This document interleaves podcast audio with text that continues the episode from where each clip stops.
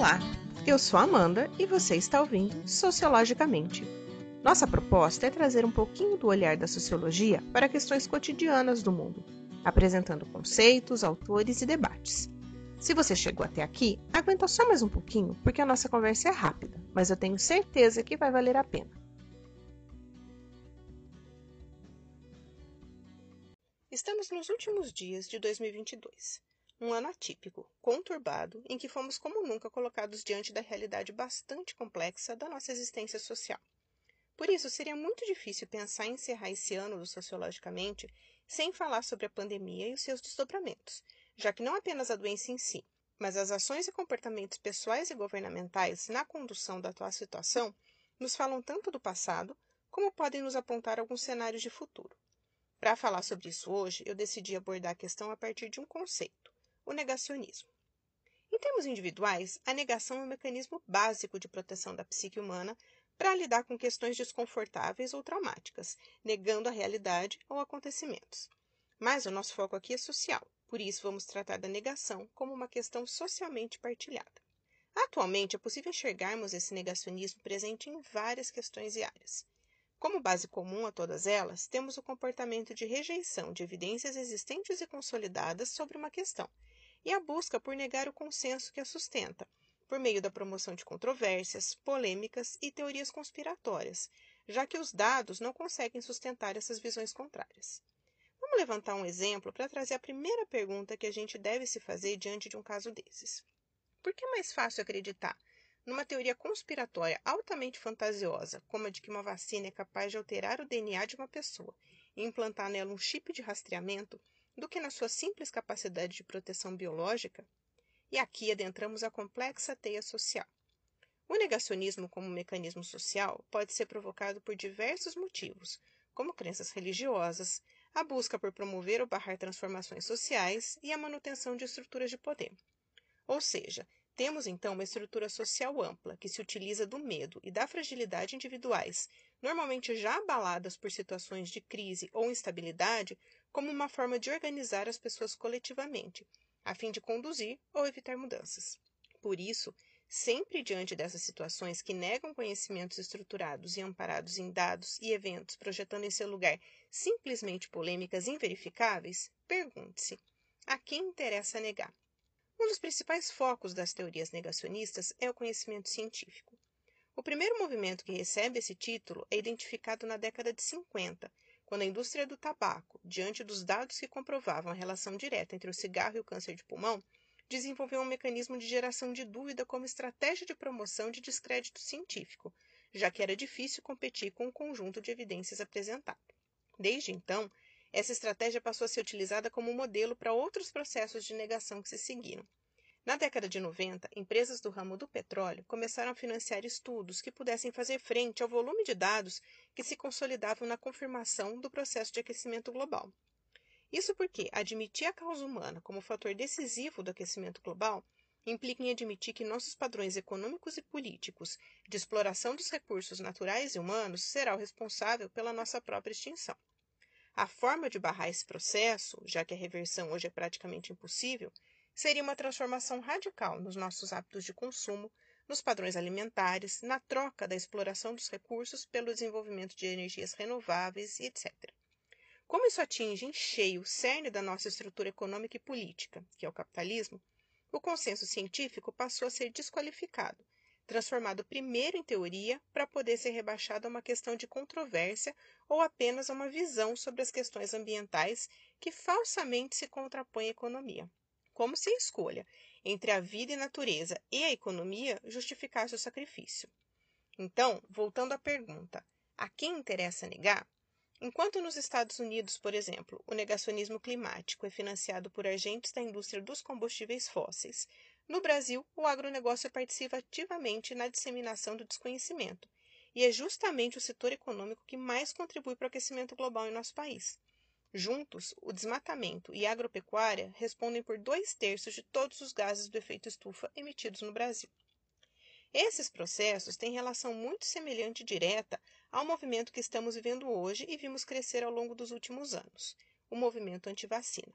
Ele contesta, sem nenhum embasamento científico, a eficácia e a segurança da imunização e ganhou força após a publicação de um artigo numa renomada revista científica em 1998, que associava o aumento do número de crianças autistas com a vacina tríplice viral, que protege contra sarampo, rubéola e cachumba. E isso bastou para que muitos pais deixassem de vacinar seus filhos. Depois descobriu-se que o médico responsável pelo artigo era patrocinado por advogados que trabalhavam em processos por compensação de danos vacinais. Embora a revista Lancet tenha sido obrigada a se retratar, os danos já estavam postos. Um outro artigo que baseia os antivacinas tenta mostrar que há uma sobrecarga de antígenos e elementos químicos como mercúrio, presentes em algumas delas, em crianças cujos organismos ainda não estão preparados para recebê-los.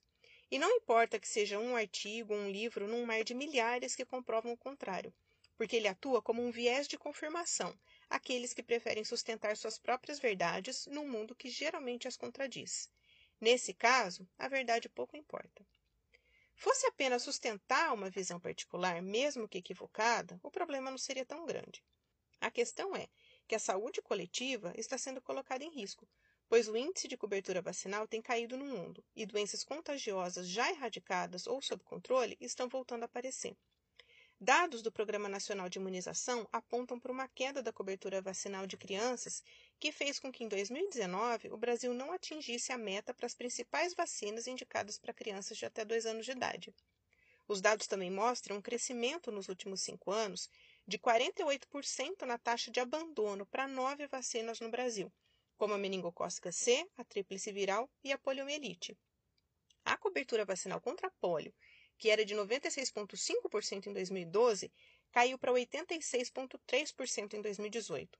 Neste cenário, podemos ver ressurgir uma doença já erradicada no país, em caso semelhante ao que aconteceu com o sarampo, doença que já era considerada erradicada da população brasileira, mas foi reintroduzida e em 2019 registrou-se cerca de 18 mil casos que atingiram 526 municípios em 23 unidades da federação, resultando em 15 mortes. Vale lembrar que o Brasil há anos ocupava uma posição de referência mundial por sua eficiência com o programa público de vacinação. Mas o comportamento de resistência da população coloca em risco não apenas esse nosso posto, mas a própria saúde coletiva. E isso vai ter, na verdade já está tendo, impacto direto no desenrolar das ações de controle do avanço do Covid-19. A análise de um quadro tão complexo quanto da doença, os seus impactos e a resistência das pessoas aos cuidados preventivos, que são o que temos até agora de mais eficiente para a proteção ao contágio, não é algo simples.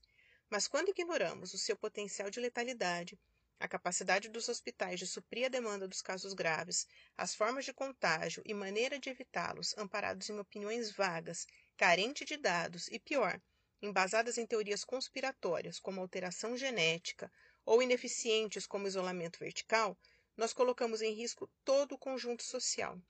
E eu não estou dizendo aqui que o conhecimento científico não possa e não deva ser contestado. Pelo contrário, a busca pelas brechas e pelos erros faz parte do próprio processo de avanço da ciência. Mas há uma diferença muito grande entre questionar e negar, porque essa negação está se dando sem nenhuma base ou conhecimento. Na ciência, se refuta apresentando novos dados e não polêmica. A polêmica, nesse caso, serve como recurso para a falta de dados e soluções para os problemas que estamos enfrentando. Ela é, nesse caso, uma atitude política, de garantia de poder diante das falhas e fracassos. A isso chamamos de obscurantismo, que é a tendência política a dificultar o acesso das pessoas às ciências e às artes com o fim de explorar suas crendices e superstições. Voltando então à pergunta inicial, a quem interessa? Acho que essa resposta não é tão difícil assim. Esse obscurantismo nos permite entender muita coisa do cenário brasileiro atual.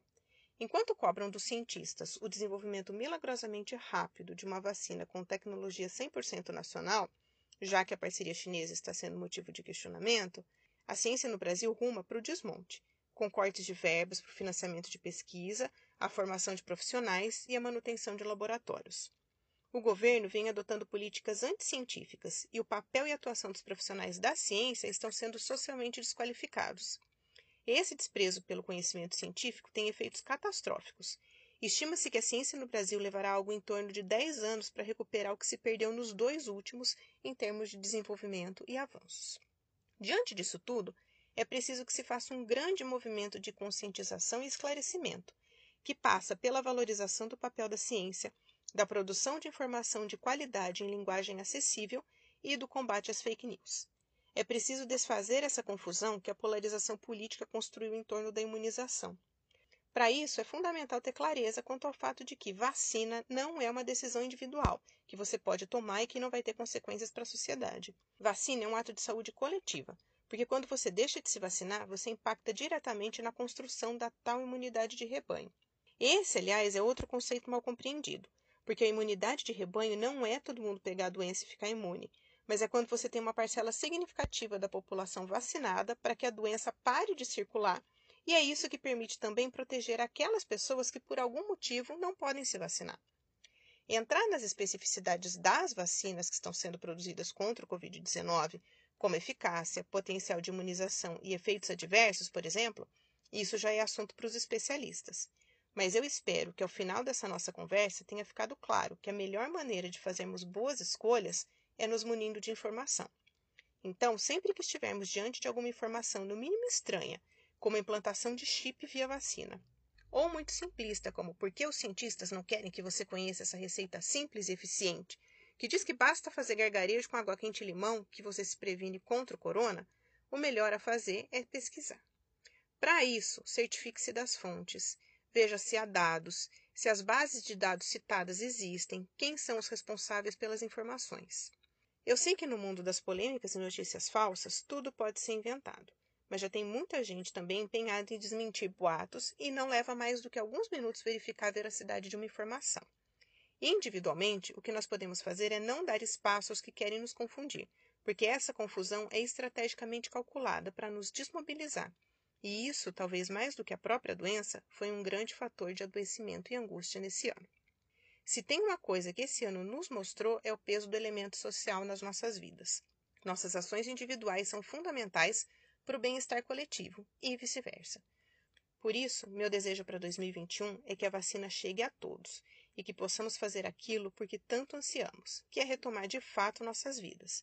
Porque, embora muitos estejam vivendo numa bolha de normalidade, a realidade é que voltamos aos altos índices de contaminação, internação e óbitos. Por isso, enquanto estivermos passando por esse momento, pense e haja coletivamente. Quando você se protege, você protege aos seus e ao todo. E eu finalizo aqui esse episódio do Sociologicamente agradecendo aos que me acompanharam nessas nossas sete conversas, torcendo por dias melhores para todos nós. Se você chegou até aqui, eu agradeço muito a sua companhia e te convido a seguir conosco nos próximos episódios. Ah, e se você tiver críticas ao programa ou sugestão de temas, entre em contato pelo e-mail sociologicamente.podcast@gmail.com. E é isso. A gente se encontra num próximo episódio para pensar sociologicamente.